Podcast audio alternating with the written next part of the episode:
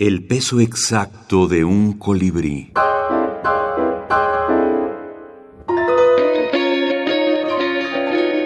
Agustín Monsreal. Microrealidades. Párvulo sin recreo.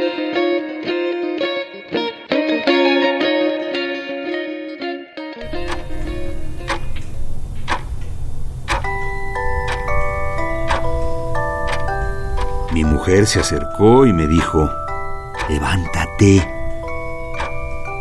Mis hijos se acercaron y, levántate, dijeron. Y yo, ¿qué otra cosa podía hacer? Me levanté y anduve todo el día arrastrando la existencia, el cansancio, el anhelo inmenso de quedarme siquiera unos minutos más, profundamente muerto. Agustín Mosreal, ganador del tercer premio iberoamericano de minificción, Juan José Arreola. El otro día me preguntaban que cuándo había yo empezado a escribir minificción.